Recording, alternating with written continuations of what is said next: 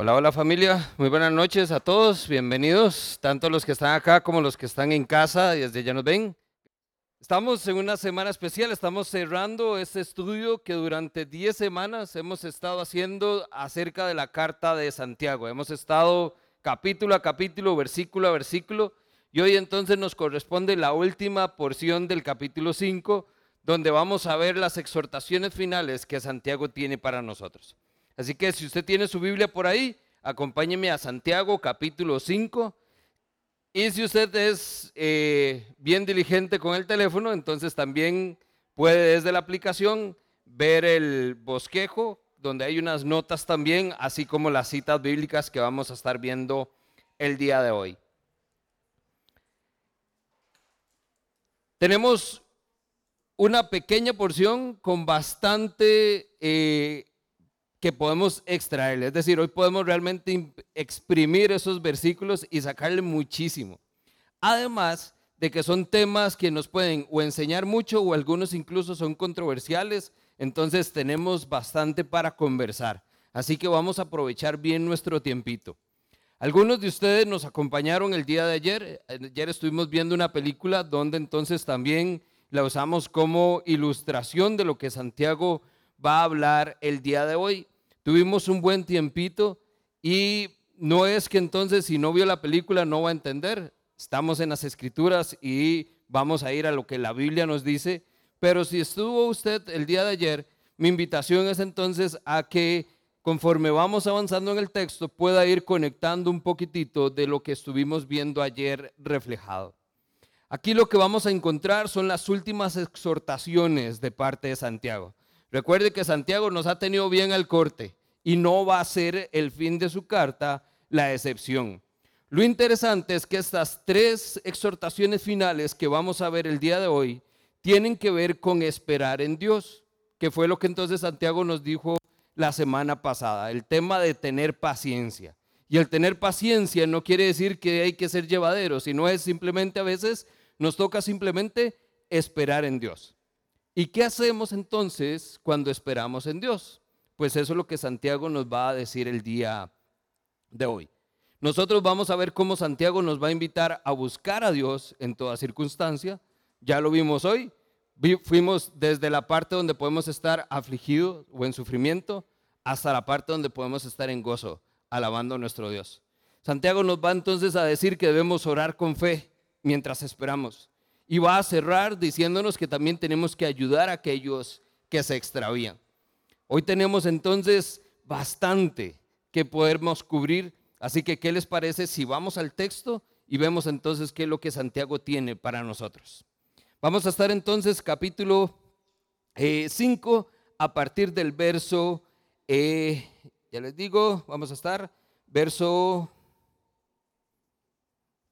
12. Santiago nos dejó en esto, sobre todo hermanos míos, no juren ni por el cielo ni por la tierra, porque entonces dice que podemos nosotros tener condenación. Este es un puente hacia lo que vamos a ver hoy. Entonces el tema de no jurar, aunque lo vimos la semana pasada, también es importante que lo recordemos, porque Santiago lo que nos está llevando también es a una firmeza. Recuerde que termina diciendo ahí en el verso 12 que su sí sea un sí y su no sea un no. En ese punto donde retomamos, vemos entonces el verso 13. Me encanta porque entonces Santiago comienza con una pregunta. Creo que podríamos hacer otro estudio solo de las preguntas que hace Santiago, pero aquí nos hace dos muy puntuales. Dice, ¿está afligido alguno entre ustedes? Que ore. ¿Está alguno de buen ánimo? Que cante alabanzas. ¿Está enfermo alguno de ustedes? haga llamar a los ancianos de la iglesia para que oren por él y lo ujan con aceite en nombre del Señor. La oración de fe sanará al enfermo y el Señor lo levantará. Y si ha pecado su pecado, se le perdonará.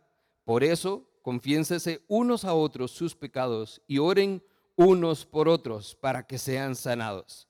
La oración del justo es poderosa y eficaz. Elías era un hombre con debilidades como las nuestras con fervor oró para que no lloviera y no llovió sobre la tierra durante tres años y medio.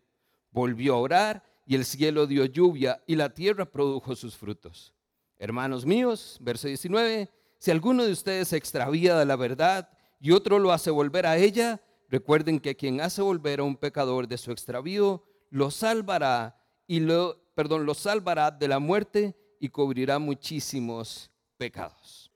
Lo primero entonces que Santiago va a exhortarnos es a buscar a Dios en toda circunstancia. Vamos a tomar las dos primeras preguntas. Santiago lo que nos va a presentar es un contraste. Recuerde que esto ha sido un tema recurrente. ¿Está alguno afligido? Que ore. Pero también nos dice, ¿está alguno de buen ánimo?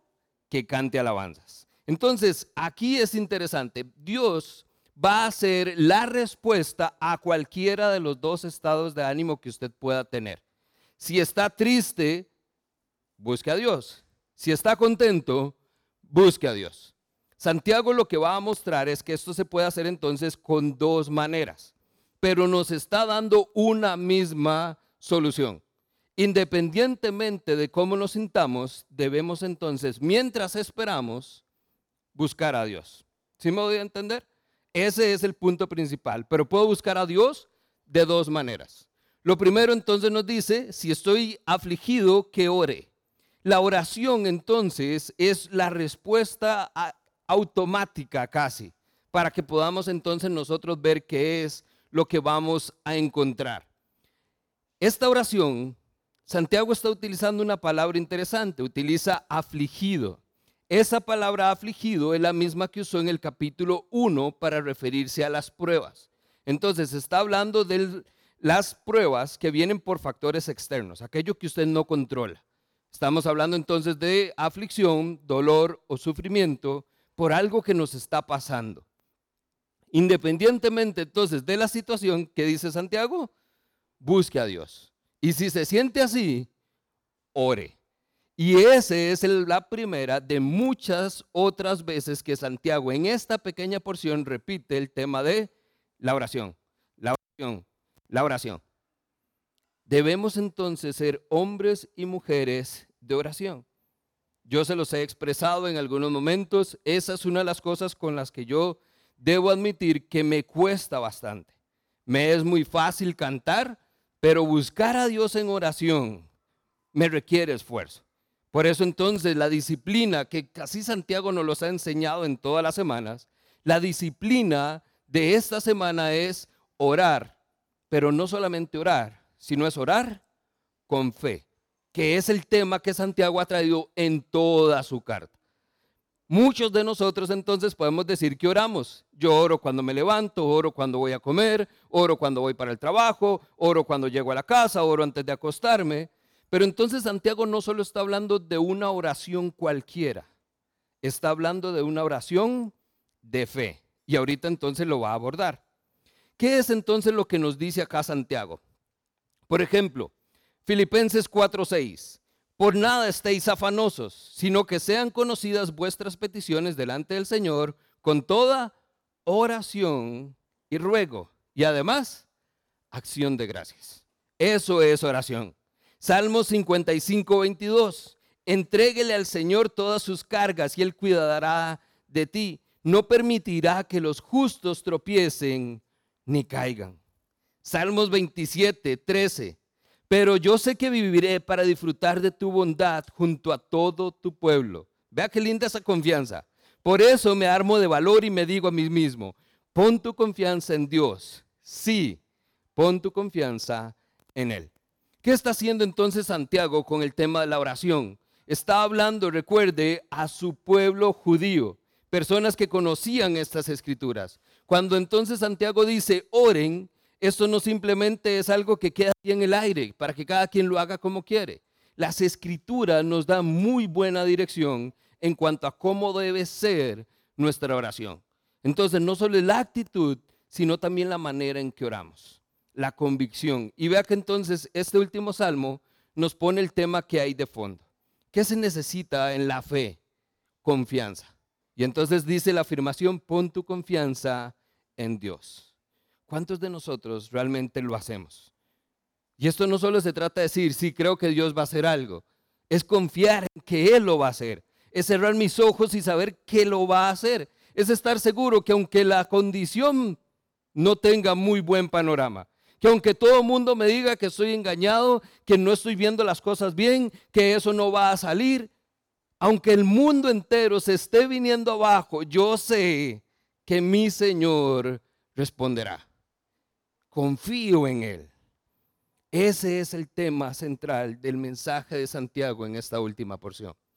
Es la seguridad que va de la mano con la confianza para poder decir confío en Dios. Y no lo dudo, no lo dudo. Lo segundo que nos muestra Santiago es que podemos hacerlo a través de la alabanza. Dice entonces, ¿está alguno de buen ánimo que cante alabanzas? Este es el caso contrario. Cuando las cosas están bien, si estamos alegres, también debemos volver a Dios.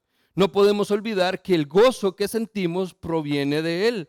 De otra manera, pasando tiempos difíciles, no podríamos decir que estamos alegres, si no fuera porque el Señor ha puesto el gozo en nosotros. Este es el gozo que viene como parte de ese fruto del Espíritu Santo obrando en nosotros. Cuando la seguridad, la confianza está puesta en el Señor, es porque el Espíritu así me lo dice. ¿Quién más me puede convencer de esa seguridad si no es el Espíritu mismo? Pues ese Espíritu es el que entonces está mostrando todo ese fruto que va a estar en la vida del creyente. El creyente que dice que tiene fe y lo demuestra. Y por lo tanto, aún en tiempos difíciles, puede decir, pues hoy estoy de buen ánimo y voy a cantar entonces alabanzas. Salmo 105.2 Canten a Él, canten alabanzas, cántenle a todo el mundo acerca de las obras maravillosas que Él hace. Efesios 5:19.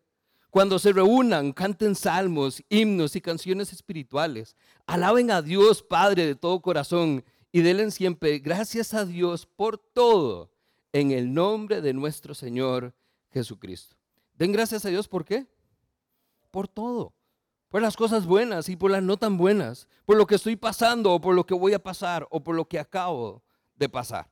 En todo momento puedo cantar al Señor y dar alabanza a través de ese gozo que viene de Él. Colosenses 3:16, la palabra de Cristo habite ricamente en ustedes. Instruyanse y exhórtense unos a otros con toda sabiduría. Canten salmos, himnos y canciones con gratitud de corazón. Aquí entonces estamos viendo que esto es un tema no solo de cantar por cantar, es de cantar porque ¿qué otra cosa hay en mi corazón? Es ese gozo incontenible. Es eso que entonces cuando Dios en su palabra dice que va a cambiar mi lamento en gozo. ¿Por qué? Porque es lo que Él hace. No es que se esté burlando, no es que esté mal, no es que la gente diga, pero ¿cómo pasando por lo que está pasando? está con esta actitud, ¿cómo puede estar feliz? ¿Cómo puede estar cantando? Pues cómo no, si el Señor es bueno en todo tiempo. Y en todo tiempo, bueno es nuestro Señor. Lo segundo que Santiago entonces va a abordar es el tema de orar y orar con fe. Porque entonces si nos está mandando a orar, pues dice oren, pero oren con fe. Dice el verso 14, ¿está enfermo alguno de ustedes? Haga llamar a los ancianos de la iglesia para que oren por él y lo unjan con aceite. Un poquitito de contexto, porque los versos 14 al 16 contienen mucha cosa. Santiago está nada más como tirándola ahí, pero ellos están entendiendo todo. Nosotros tenemos que hacer un ejercicio para ver qué es lo que nos está diciendo Santiago. Lo primero, un poquitito de contexto. Cuando el verso 14 dice, está enfermo alguno de ustedes, esa palabra que se está usando es astenia. Eso significa es que estoy débil. La enfermedad normalmente nos lleva a una debilidad. Y esa debilidad puede ser física, puede ser emocional o puede ser incluso espiritual. O si se pegó el combo, son las tres. Y ahí es entonces donde estamos realmente débiles, porque no, no, hay por dónde. ¿Ok? Interesantemente, en el verso 15, cuando entonces Santiago dice, eh, perdón, hagan llamar a los ancianos para que oren por él y lo ujan con aceite. Perdón, sí, 15. La oración de fe sanará al enfermo. Esa palabra enfermo lo que se traduce es como fatiga. Interesantemente, se ha utilizado en otros escritos para describir lo desgastado que puede estar un libro, tanto al punto de que se descose, se pierde y se desarma. Es decir, entendamos entonces qué es lo que nos está diciendo Santiago. es que aquel que está enfermo en una condición ya de desgaste, cuando ya no puede hacer nada, cuando realmente su condición es crítica, dice que esa oración va a sanar a ese tipo de enfermedad o a ese tipo de enfermo. Ahí prácticamente lo que podemos ver es los casos donde la muerte es casi que inminente. ¿Ok? ¿Por qué digo esto? Porque esto no simplemente es la famosa oración de sanación que mucha gente toma como amuleto. O cuando nada más estoy resfriado y tengo moquillos y entonces voy a orar para que el Señor me quite los mocos. No me malentienda, no menospreciamos esa oración, pero el Señor me puede quitar los mocos o me puedo tomar una pastillita y lo igual los mocos se me quitan. Este, este tema donde Santiago dice la oración de fe es cuando la enfermedad ya no necesariamente depende de algún medicamento, de algún doctor, de algún diagnóstico, es ya hay algo más que no está en nuestra capacidad. Y Santiago entonces dice, bueno, sí, humanamente ya no hay nada que hacer. ¿Qué puede hacer? Espere, espere a que se cumpla la voluntad de Dios, pero mientras espera, ore con fe. Ore porque la oración de fe sanará al enfermo. Ok, ahorita vamos a tomar un poquitito ahí, pero lo que quería es dar el contexto. Dice Santiago, que si alguien está enfermo, haga llamar a los ancianos. Este es otro tema donde a veces nos podemos entonces desviar un poquitito. La palabra ancianos se traduce también como presbítero, como líder o como pastor. Es decir, Santiago está apelando a los líderes de la iglesia. No hablemos de posiciones ni de etiquetas, simplemente veámoslo es ¿Usted está enfermo? A ese nivel de enfermedad, pues busque a los líderes de su iglesia y que vengan a orar por usted. Tres cositas acá. Santiago dice, haga llamar a los líderes de la iglesia para que vengan y oren. Lo cual nos habla entonces que también no es una enfermedad cualquiera. La persona no puede salir. Tiene que entonces que ir las personas a su casa. Probablemente sí, es una enfermedad que lo tiene postrado o inhabilitado para interactuar o para salir. Segundo, dice que entonces llame a los ancianos. Esta iniciativa, entonces vea lo interesante, debe venir de la persona enferma. No es obligación de los líderes ir a orar por todas las personas que están enfermas. Es muy común a veces escuchar donde la persona entonces se resiente o se molesta porque nadie en la iglesia fue a orar, fue a orar por él. Es más, muchas veces tiran de una vela bola. Es que el pastor nunca vino a orar por mí. No es una obligación del liderazgo ir a orar. Dice, ¿está enfermo alguno de ustedes? Haga llamar a los líderes de la iglesia. Hace poco teníamos esta conversación porque al final lo que tenemos que darnos cuenta es, yo no necesariamente me entero cada vez que alguno de ustedes o de los que no están acá está enfermo, pero ustedes sí. Y entonces, ¿qué es lo que hacemos? Es una cadena. Puede que yo no sepa que está enfermo, pero alguno de ustedes sí lo sabe y nos hace llegar la información. O bien, puede que yo no pueda ir ese día, pero va algún otro líder de la iglesia en mi lugar. Tenemos un equipo pastoral donde hay pluralidad. Hay entonces personas también capacitadas para poder orar, conocen qué es lo que nosotros hacemos, cómo lo hacemos, y entonces van esas personas en lugar del pastor. ¿Por qué hacemos esto? Porque entonces esta responsabilidad es compartida. ¿Por qué? Porque una iglesia donde comenzamos a tener varias personas, pues deben haber varias personas también al cuidado. Entonces, no caigamos en el error de muchos donde creen que entonces haga llamar al pastor de la iglesia para que entonces vaya y ore. Haga llamar a los líderes, a las personas que están cuidando la grey.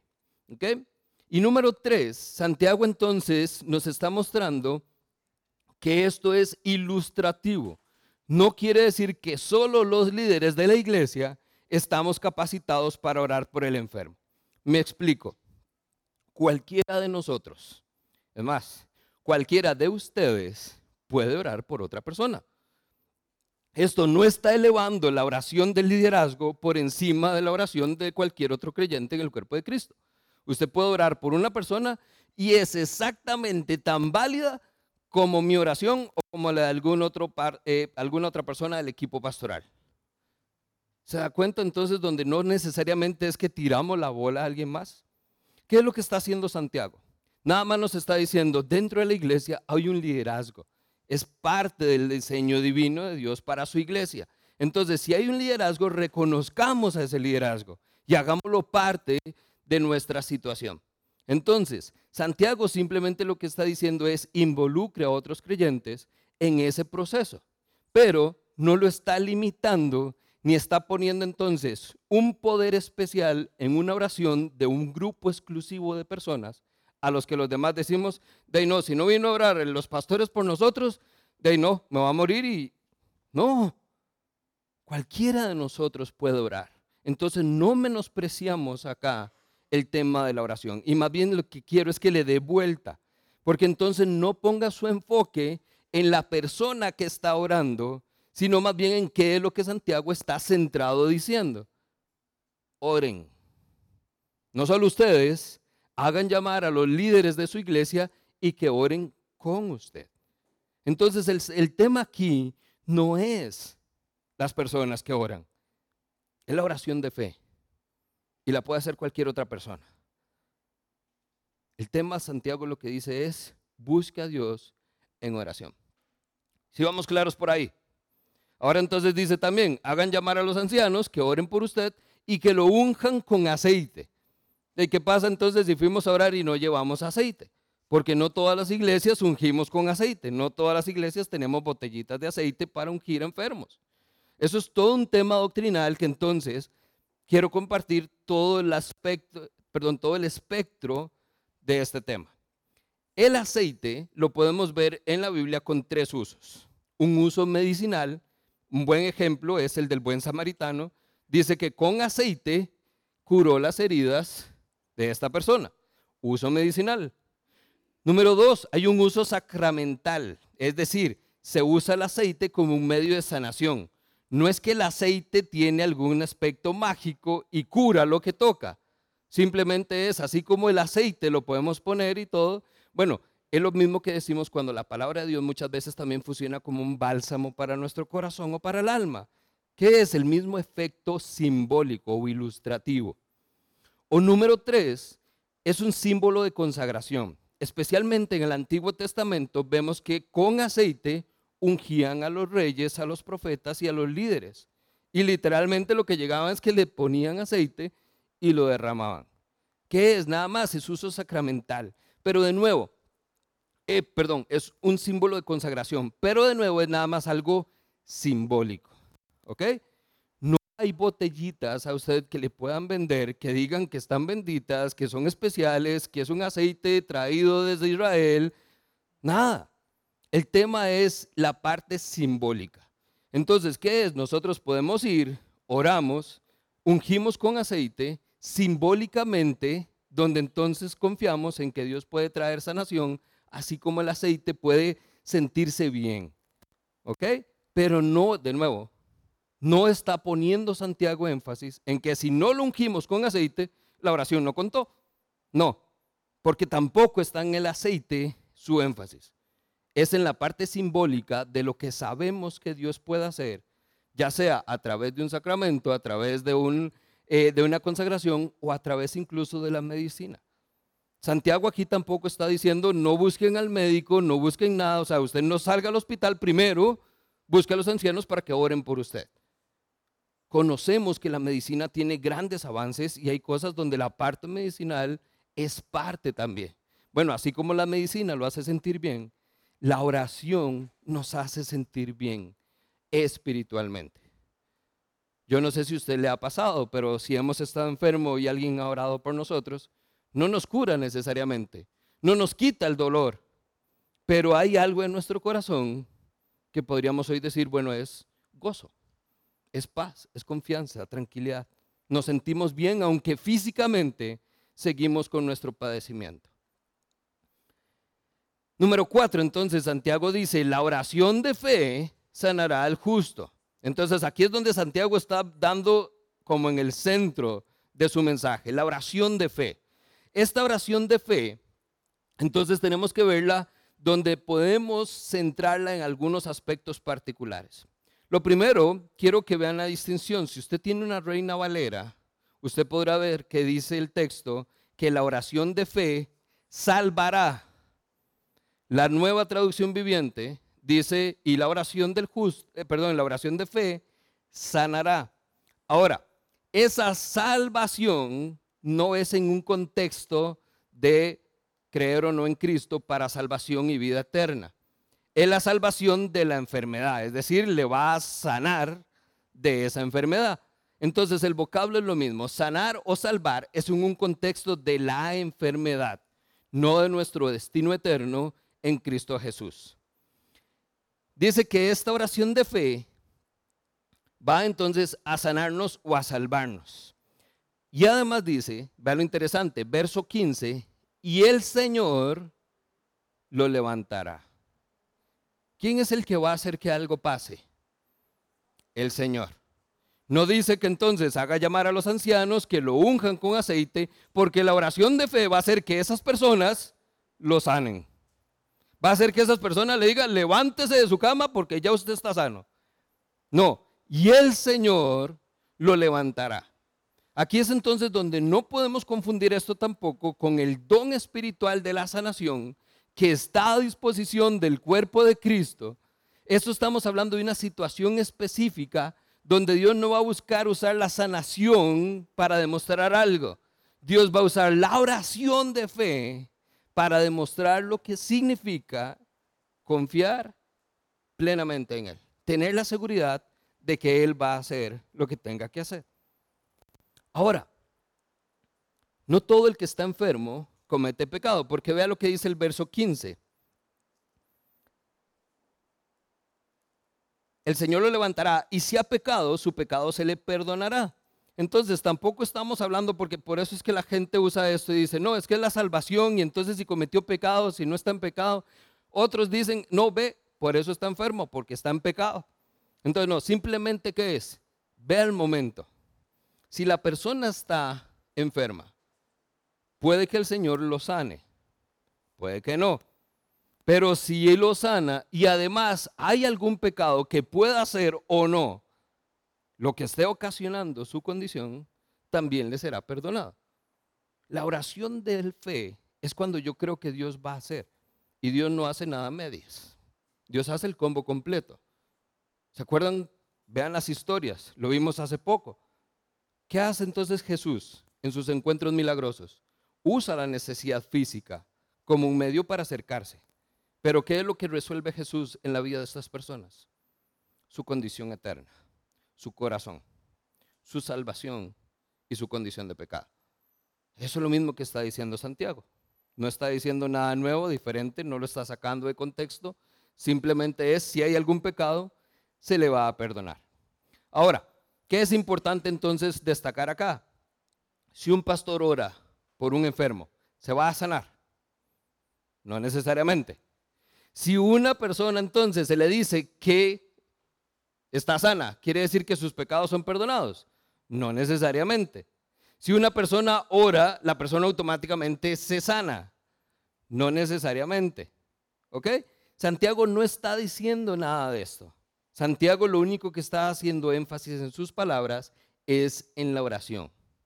Busque usted la bondad y la seguridad, el favor de Dios, entendiendo, y esto es importante familia, que podría ser su voluntad que se sane, pero podría ser su voluntad que no haya sanación. Entonces esto no es un tema donde podríamos decir que es una fórmula que nos lleva a un y vivieron felices para siempre. Justamente esto es una de las cosas que la película que vimos ayer nos pone a ver. Mi esposa y yo lo discutíamos porque entonces me decía, bueno, qué lindo, ¿verdad? El final feliz. Ella ora, su hijo se sana, pero ¿qué pasa si no se hubiera sanado? ¿A dónde estaría su fe? Pues sí, esa es la contraparte que lleva a Santiago. El tema aquí no es la sanación, Estamos hablando de la oración y dentro de la oración Santiago aborda el tema de la sanidad, pero no es la sanidad el tema. Puede que haya sanidad o no, pero lo que debe haber indispensablemente es oración. Porque la oración es la que me lleva a confiar a Dios mi vida al punto que sé que acepto su voluntad, sea cual sea. Ya les había dado el ejemplo. Hace unos... Eh, pocos meses, años, una amiga de nosotros cayó en el hospital. Recién está teniendo a su bebé y tiene una complicación en el embarazo. Ella cae en una condición crítica y comienza entonces la oración. Oremos para que se salve, oremos para que se salve, oremos para que Dios haga un milagro, vea que es una mamá, qué va a pasar con el chiquito, no tenía ni un año de casados. Es una situación donde usted dice, es el ejemplo perfecto para que Dios manifieste su gloria, para que de verdad haya una sanación y usted diga, gloria a Dios. No se sanó y falleció. ¿Quiere decir que no oramos lo suficiente? ¿Quiere decir que no oramos como se debía? ¿Quiere decir que no pedimos con clamor y misericordia? No. El punto es, hicimos lo que había que hacer, orar y confiar en que Dios hiciera lo que ya Él había dispuesto que iba a hacer. A veces aplaudimos porque tenemos lo que nuestro corazón anhela y hay sanación. Pero lo cierto familia es, a veces oraremos igual, confiaremos igual, pero no veremos la sanación. Eso no quiere decir que no veamos el milagro. Simplemente no tuvimos lo que queríamos. Pero la voluntad de Dios se hizo. Y su voluntad siempre es buena, agradable y perfecta. Santiago entonces pone nuestra mirada en la fe. Es la oración de fe. Vea entonces lo que dice Mateo 17, verso 20. Jesús, palabras de Jesús. Ustedes no tienen la fe suficiente, les dijo Jesús. Si ustedes tuvieran la fe que se requiere, aunque fuera tan pequeña como una semilla de mostaza, podrían decirle a esa montaña, muévete de aquí para allá y la montaña se movería. ¿Por qué? Porque nada es imposible. ¿Ustedes han visto el grano de una semilla de mostaza? Es como una pelotita de levadura. Y dice entonces Jesús, si usted sufre fuera de ese tamaño, dirían entonces algo y la montaña se mueve. Yo lo que me pregunto es, si esa es la fe que mueve montañas, pues entonces ¿de qué tamaño es mi fe? Porque no he movido ninguna montaña. Y entonces comenzamos en un tema donde no se trata realmente del tamaño. De nuevo, ¿qué es lo que estaba transmitiendo Jesús? Es la convicción con que oramos. Jesús, nuevamente, Mateo 21, un poco tiempo más adelante vuelve a decir, entonces les dice Jesús, les digo la verdad, si tienen fe y no dudan, pueden hacer cosas como estas y mucho más. Hasta pueden decirle a esa montaña, levántate y échate al mar y sucederá. Ustedes pueden orar por cualquier cosa y si tienen fe, la recibirán. Aquí es entonces donde esto está ligado. No solo es una oración cualquiera, es una oración que va a mostrar la fe que hoy finalmente decimos es la que Santiago nos ha moldeado del capítulo 1, verso 1, hasta el último verso de su último capítulo. La fe genuina y verdadera. No la que decimos tener y no perseveramos en la prueba. No la que decimos tener y no somos pacientes. No la que decimos tener y no frenamos la lengua. No la que decimos tener y no hacemos. Mostremos con acciones una fe viva y genuina. Pues eso es lo mismo que está diciendo Jesús. Si tuviéramos esa fe, cosas asombrosas pasarían. ¿Pero por qué? Porque quizás entonces nuestra fe necesita todavía más entrenamiento. Necesita ser ejercitada todavía más. Por si fuera poco, Santiago lo que está abordando hace esta afirmación final del verso 16, la oración del justo es, dos palabras, ¿me ayudan? Poderosa y eficaz. Poder me habla de que puede hacer lo que quiera, mover una montaña. Y eficaz me habla de que cuando se hace, algo pasa. No es una oración donde yo le digo, bueno, ahí me avisa Dios si está dentro de su voluntad. No, me está hablando de que es eficaz, resuelve, soluciona, actúa. De nuevo, dentro del marco de la voluntad de Dios. Por eso cuando los discípulos le dicen a Jesús, Jesús, enséñanos a orar, oren de esta manera, hágase tu voluntad aquí en la tierra como en el cielo. Ya Santiago nos lo ha mostrado, simplemente hoy estamos retomando algunos puntos que podemos conectar.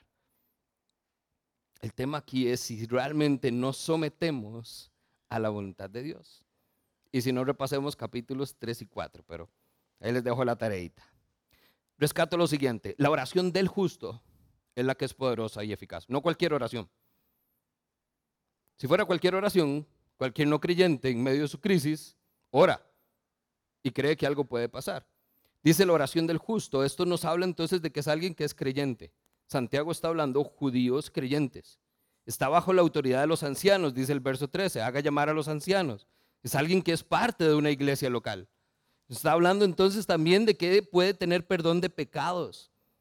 Está hablando de alguien que realmente ha reconocido la autoridad de Cristo Jesús y sabe entonces quién está con él o quién está con ella. Por eso es que la oración puede ser poderosa y eficaz. No es un, un clamor cualquiera que le vamos al cielo, es una oración de fe. Familia, nuestras oraciones cambian cosas. Si somos justos, si andamos en la gracia de nuestro Señor, vamos a tener la oportunidad de marcar la diferencia en la vida de aquellos que están a nuestro alrededor e incluso de los que están afuera. Pero la oración debe ser con fe. Ante esa declaración, Santiago entonces nos da un ejemplo. Esto no es algo que podría pasar, es algo que ya pasó y Santiago entonces nos da evidencia. Verso 17. Dice, Elías era un hombre con debilidades como las nuestras. Con fervor oró que no lloviera y no llovió en la tierra durante tres años y medio. Volvió a orar y el cielo dio su lluvia y la tierra también trajo sus frutos. Ese es el tipo de cosas que tenemos que entonces ver por qué es que Santiago lo está poniendo. Porque Santiago nada más está terminando. La oración del justo es poderosa y eficaz. Elías era un hombre con debilidades. ¿De qué está hablando Santiago ahora entonces? Vea lo interesante. Hay que conocer quién era Elías. Elías era un hombre de oración. Aquí no está hablando la profecía, aquí no está hablando de lo que hizo Elías, está hablando de su vida. Su vida era oración. Elías era conocido como un hombre de oración. De hecho, tenía también el sobrenombre de rodillas de camello, porque las tenía todas cholladas. ¿Por qué? Porque siempre pasaba hincado orando al Señor. Dato curioso, Santiago también se le conocía como rodillas de camello. Santiago es un hombre de oración. Y en su cabeza lo que está es, ve a Elías. Santiago no se está poniendo a sí mismo. Santiago está poniendo el ejemplo de alguien que es importante para la vida de estas personas. Interesante, dice, eh, nosotros tenemos el dicho, nadie es profeta en su propia tierra. Yo creo que Santiago vio lo mismo. Santiago les ha dicho, pero no le hacen caso. Bueno, no vean mi ejemplo, vean a Elías. Pero vean entonces lo que hace Santiago. Interesante. Elías era un hombre con debilidades como las nuestras. No es, ay, es que Elías, ay, así, ¿quién no? No, Elías era igual que ustedes. Tenía debilidades, le costaba, tenía que ejercitar su fe, pero vea lo que lograba Elías. Oró para que no hubiera lluvia y no hubo lluvia. Oró después para que volviera la lluvia y la lluvia volvió. Por eso es que Santiago no nos dice mucho, nada más lo usa como un ejemplo. Si usted quiere leer la historia, vaya a Reyes, Primera de Reyes, capítulos 17 y 18, ahí va a encontrar la historia. Simplemente lo que vemos es esto, es, pasó, y pasó con algo que para muchos podría ser trivial, la lluvia. No es la enfermedad de la que ha estado hablando Santiago, pero es el ejemplo. ¿Qué pasa cuando usted ora y ora con fe y usted ora pidiendo a Dios dentro del marco de su voluntad y confía en que Él va a hacer si es su voluntad? Las cosas pasan. Y podría sorprendernos lo que Dios podría hacer si nosotros oráramos como Elías. Ahí es entonces donde Santiago llega a la última porción. Verso 19. Esta es la última exhortación. Santiago entonces ya aquí nos ha hablado de que nosotros debemos acudir a Dios en cualquiera de las circunstancias, en oración o en alabanza. Nos ha hablado de que tenemos que orar con fe. Y Santiago termina su carta diciéndonos que tenemos que ayudar a los que se extravían de la verdad. Dice el verso 19, Hermanos míos, si alguno de ustedes se extravía de la verdad y otro le hace volver a ella, recuerden que quien hace volver a un pecador de su extravío, lo salvará de la muerte y cubrirá muchísimos pecados. Aquí no necesariamente Santiago está diciendo que es aquellos que se apartan del Señor. Recuerde que las épocas difíciles hace que muchas personas abandonen su fe. Entonces se pelean con Dios y como Dios no me responde y como Dios no me da, entonces es gente que se aparta. Todos en momentos difíciles hacemos de todo excepto buscar a Dios. Cuando ya no hay nada que hacer, entonces nos acordamos, uy, sí, cierto, y buscamos a Dios. Santiago aquí está diciendo, interesantemente, es aquellos que se han apartado de la verdad. Santiago está hablando de falsa doctrina. Está hablando lo que Pablo desarrolla en Gálatas, es del Evangelio, de Cristo y algo más.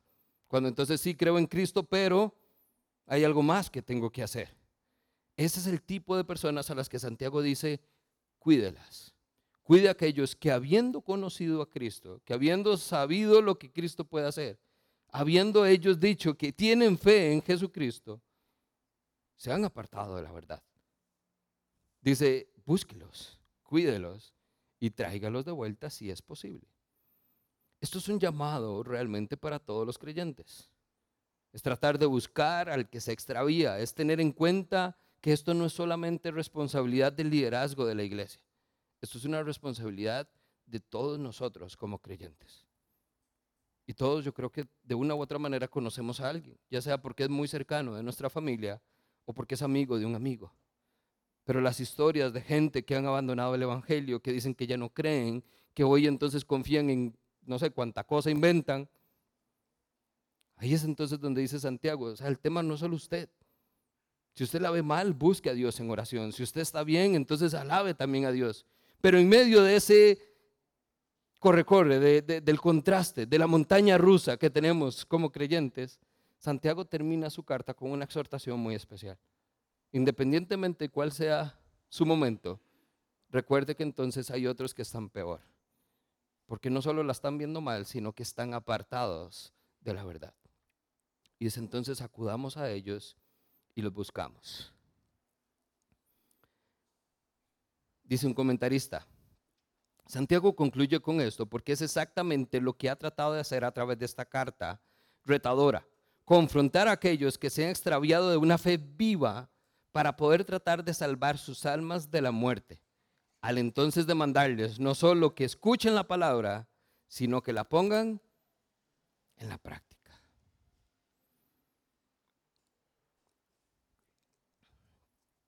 Ahí es entonces donde no hay quite, familia. Santiago nos ha dado muchas cosas donde nosotros podríamos evidenciar que no estamos poniendo en práctica la palabra.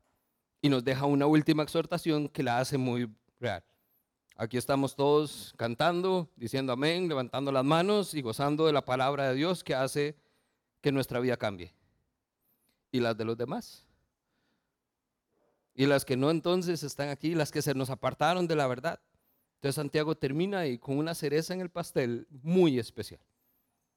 Esto no solo se trata de ustedes, se trata también de nosotros, colectivo como iglesia, pero también de las personas que hoy fueron parte de la iglesia y se han apartado de la verdad. Termino. Nos preparamos entonces. Tres conclusiones de esta última porción que nos da Santiago. Número uno, la oración es siempre la respuesta. No importa cuál sea la situación. ¿Está usted afligido? Ore. ¿Está usted de buen ánimo? Cante alabanzas. En una u otra manera, busque al Señor porque esa es siempre la respuesta.